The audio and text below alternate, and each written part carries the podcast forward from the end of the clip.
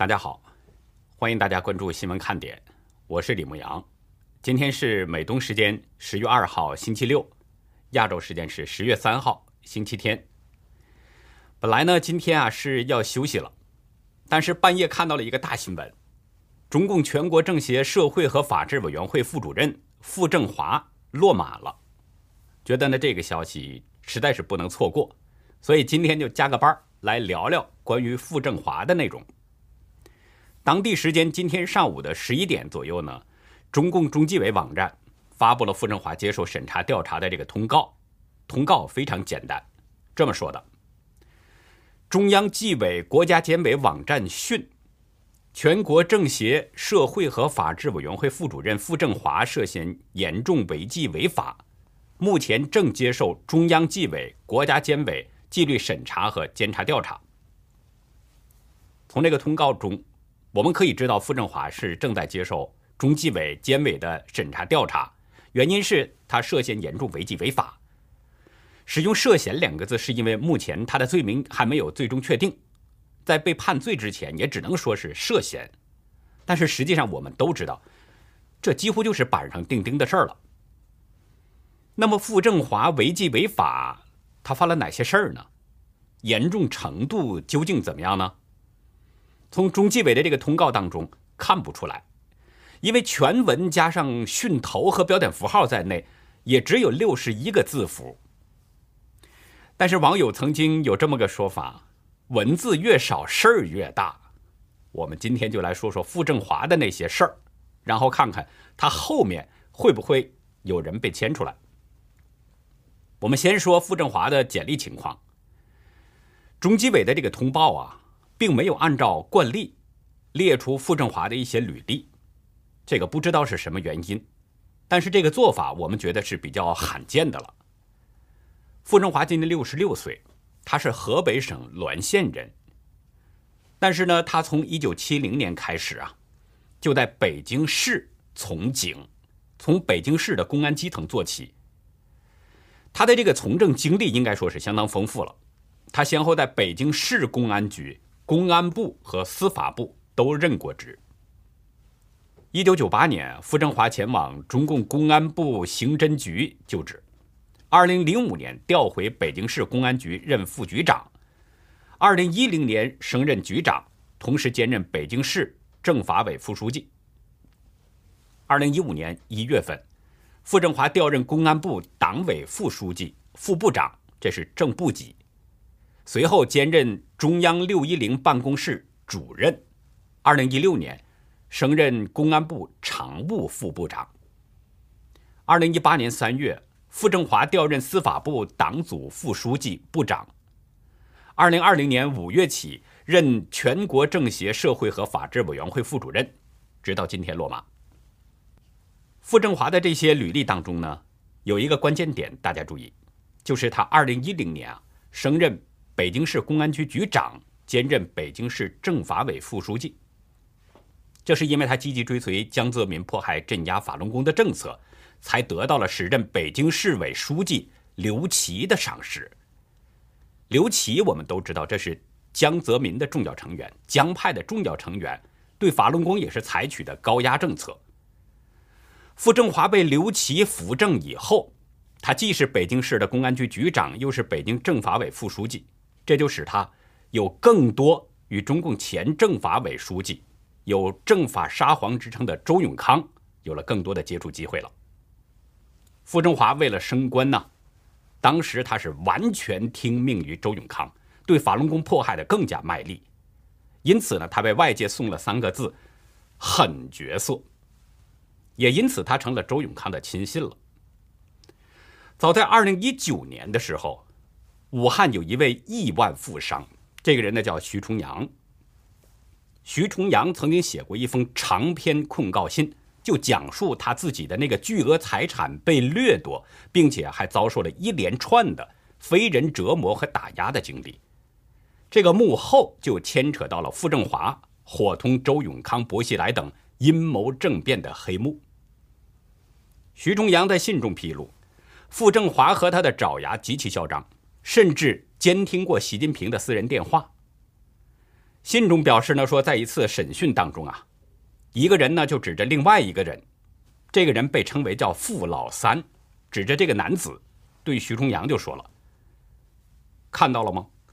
他是傅政华的亲弟弟，别说监视你，我们连王小红、王岐山、席某某都敢监控，你算个屁！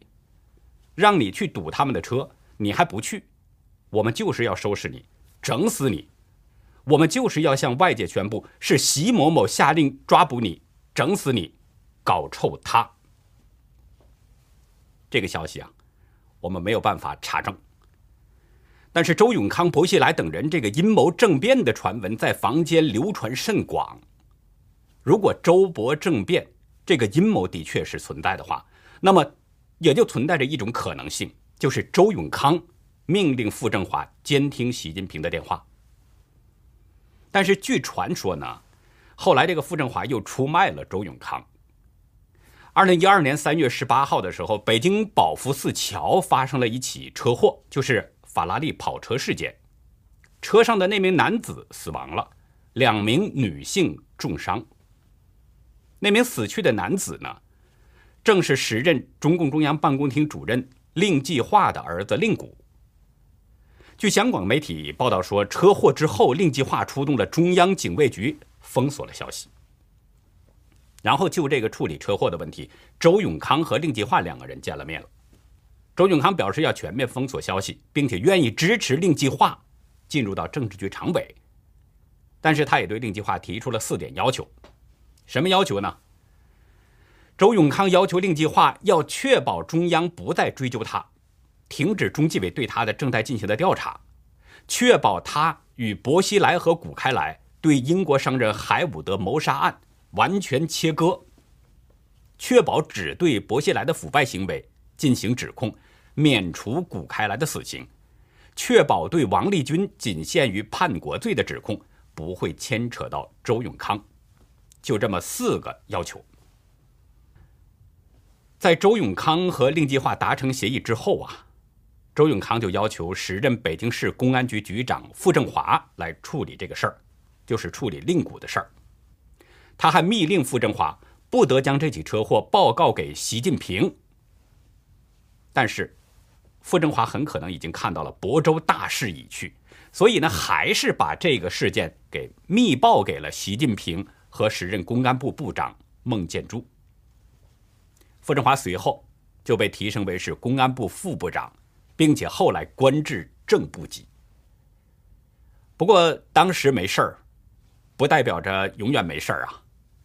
即使后来傅政华调任了司法部，也不代表着习近平就完全信任了他，不代表他没有事儿。当时呢就有分析，习近平可能是这么做啊，让他是调虎离山，目的是便于查傅政华在公安系统的问题。傅政华的落马。让这个十一长假显得是更加不平静了，因为前天大家都知道，九月三十号，中纪委刚刚通报了原公安部党委委员、副部长孙立军被双开的消息。三天之内，两只公安系统的大老虎落马了，这的确就不能不让人怀疑，傅政华和孙立军之间是不是有什么关联呢？还有一个时间点也让人产生怀疑。就是去年四月十九号，中共呢当时宣布了孙立军落马的消息。第二天，就是四月二十号，时任司法部长的傅政华就被免去了职务，但是当局当时没有说明原因。过了一段时间，就是过了十多天吧，才宣布他转任到全国政协社会和法制委员会任副主任。这是一个真正的可有可无的闲职。两个时间点都是这么的紧，而且孙立军在被通报之后呢，傅政华马上也都被通报，这两个人像是一条绳上的蚂蚱，傅政华在随着孙立军的动而动，这两者之间究竟有没有关系呢？昨天晚上，公安部长赵克志主持召开了公安部党委扩大会议，通报了对孙立军的双开决定。表示呢，要坚决彻底肃清孙立军流毒影响。这个会议认为，孙立军的问题是触目惊心、令人发指，情节特别严重，性质特别恶劣，而且说要深挖彻查涉及孙立军严重违纪违法问题的人和事儿，坚持动真碰硬，坚决清理到位。会议还表示，对公安队伍当中发生的违纪违法问题，不论涉及到什么人。都要发现一起，严肃查处一起，绝不手软，绝不姑息等等。从公安这个会议通报可以看出，孙立军的背后很可能还有人，至少当局是这么怀疑。所以呢，要求要深挖彻查，肃清流毒。前天的节目中我们已经说过了，孙立军从二零零七年开始呢，被时任中共政法委书记孟建柱调入了北京。随后就一路高升。二零一三年，他成了公安部一局局长；二零一六年又跻身公安部的领导之列。大家注意，你在网络上你查不到孙立军更多的履历，很少会发现有其他的更多内容了。不过呢，有了解孙立军的知情网友公布了他的一些情况。早在一九九零年代末。孙立军已经成了上海市卫生局外事处的一名干部，大家注意是上海市卫生局。他似乎是成了一名卫生管理专家。一九九九年，孙立军获得了世界卫生组织专项奖学金，到澳大利亚新南威尔士州大学攻读硕士学位。他的研究领域是公共卫生管理。二零零三年，孙立军学成回国了。很快被提拔成为上海市青联委员。不久呢，三十多岁的孙立军又晋升为上海市卫生局副局级干部。后来不知道什么原因，又被调任到上海市外事办任副主任。就在他任职上海外事办副主任不久，二零零七年，孟建柱。对这个从来没有从警经历的公共卫生管理硕士孙立军产生了兴趣，把他调入到了公安部办公厅任副主任。这里面有没有什么文章呢？我们留到后面再说。随后，孙立军在公安系统内啊，就是一路高升了。大家注意，从傅政华和孙立军他们两个人的这个履历时间表来看，二零零七年，孙立军进入了公安部办公厅任副主任。这个时间，傅政华是在北京市公安局当副局长。二零一零年，傅政华升任了北京市公安局长之后，孙立军在二零一三年成了公安部一局局长。然后到了二零一五年的一月份，傅政华调任公安部党委副书记、副部长，这是个正部级。他同时兼任中央六一零办公室的主任。二零一六年，他又升任到公安部常务副部长。同一年，孙立军也升为公安部副部长。二零一八年三月，傅政华调任了司法部，任党组副书记和部长。孙立军则一直在公安部，但是两个人仍然都是在中共的司法系统。从他们两个人的这个履历来看，傅政华和孙立军之间应该有非常多的接触。时间长达至少有十多年。中纪委对孙立军的罪行通报当中说呢，他在党内大搞团团伙伙、拉帮结派、培植个人势力、成伙做事、控制要害部门、危害政治安全。那么，在孙立军与傅政华至少十多年的接触当中，傅政华会不会是孙立军的流毒呢？他们会不会成为团团伙伙呢？我认为可能性是很大的，因为这两个人还有一个共同的恩人，就是孟建柱。前面我已经说到了孙立军的履历了，他在海外研究的是公共卫生管理，但是在回国之后却被孟建柱给拉到了公安部，这是风马牛不相及的事儿。孟建柱从始至终，我们知道他都是反对习近平的势力。这外界早有传闻了，说他是被江泽民和曾庆红给安插到的政法系统的，目的就是继续控制政法系统这个刀把子。大家知道，孟建柱从二零零七年十月二十九号被任命为是公安部部长的，也就是说，他在升任公安部长之后，立刻就把孙立军给调进了公安系统。就在他任职上海外事办主任不久，二零零七年，孟建柱对这个没有任何从警经历的公共卫生管理硕士孙立军产生了这么浓厚的兴趣，把他调入到了公安部办公厅任副主任，也就是做了孟建柱的秘书。随后，孙立军在这个公安系统一路高升。我们换句话说，这个孟建柱就是孙立军的一个直接的恩人了。没有孟建柱，就不会有孙立军在公安系统的飞黄腾达。有传闻说呢，孙立军曾经陪同孟建柱的老婆到海外去治病，所以呢，他得到了孟建柱的赏识。也有传闻说，孟建柱是看中了孙立军海外留学的经历，希望利用他呢没有从警经历的这一点，可以发挥更大的作用，也就是监视北京最高领导人。我们前面的节目中已经曾经说过了。孙立军呢，曾经是任公安部一局局长和二十六局局长。这两个局都是中共的政治保卫局，负责保卫政治安全。我之前也说过，政治安全它只有两种情况啊，一个是政权安全，一个是领导人安全。孟建柱把孙立军从不相关的行业直接提拔进公安部，不管是哪种情况。我都觉得这里边有不可告人的目的。有意思的是，孟建柱也应该算是傅政华的恩主。前面我们说过了，二零一二年，傅政华把令谷的车祸案报告给了习近平和孟建柱，随后他就被塞进了公安部，成了副部长。然后呢，他又随着孟建柱的升迁，傅政华跟着是水涨船高。二零一五年十一月十五号，孟建柱。成了中共政治局委员，进入了国家领导人的行列，这是一个副国级的官员了。十一月十九号，孟建柱接替周永康，出任了中共中央政法委书记，直到二零一七年退休。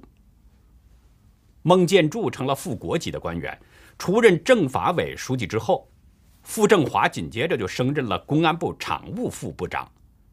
很显然，这其中有孟建柱的提拔因素。如果孟建柱从中作梗的话，傅政华不可能这么快升迁到这个位置。因此可以说，孟建柱也是傅政华的恩主。有相同的恩主，孙立军和傅政华有没有可能在副国级孟建柱这棵大树之下结盟呢？现在孟建柱提拔的这两个人都落马了，孟建柱会不会被牵扯到呢？实际上，如果经常看新闻看点节目的朋友呢，应该还有印象，在去年我们就提到过孟建柱的情况了。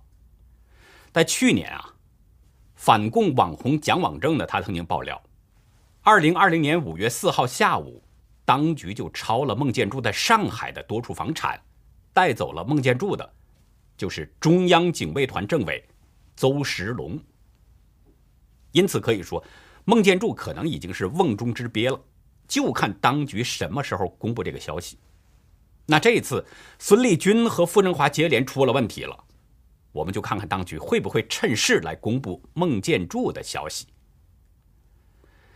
以前在中国大陆的时候呢，我听人讲过一个监狱里面的笑话，我给大家讲一下。说的是啊，在一九八零年代，有一个人呢，因为盗窃被判了七年这样的有期徒刑，给关进了监狱。大家知道中共的法律，关于盗窃的定罪呢，可能是三到七年这样的一个刑期判，七年就是最高的刑期了。其实从这儿大家也可以看出来，三到七年这个跨度，实际就是给中共作弊的空间。他说你轻就轻，说你重就重。这个人呢被关进监狱以后啊，其他的犯人呢就问这个人说：“你因为什么进来的呀？”这个犯人就说了：“因为盗窃。”其他人就接着问：“偷了什么呀？判的这么重？”这个人就说：“就拿了一根绳子。”那些犯人不相信呐，偷一根绳子判七年，然后就接着追问。这个人就一直坚持说只拿了一根绳子。后来那些犯人呢很生气，就给这个人过轮这过轮啊是。中国大陆监狱的一个专有名词啊，说的呢就是刚进监狱的那些人都得挨打，都得被其他的犯人挨着个的给打一回，每个人都得打，这叫过轮儿。那些犯人就给这个犯人过轮儿，一屋子呀十几个人轮班的打这一个人，一边打还一边说：“你小子不老实，不说实话。”打到一半，这个人就坚持不住了，然后就说了，他说了一句让所有人都发笑的一句话：“绳子上拴着一头牛。”但是我把话先说在这里，如果孙立军、傅政华这条绳子上拴着牛，我觉得可能不是一只，有可能是几只牛，甚至可能会牵出牛精、牛魔王。用当局的话说，可能就是有老虎王。所以呢，大家准备好小板凳准备好瓜子儿，咱们坐稳了，边看边吃。那好，以上就是今天节目的内容了。如果您喜欢新闻看点呢，请别忘记点赞订阅，并且呢，希望您在视频下方跟我们分享您的观点。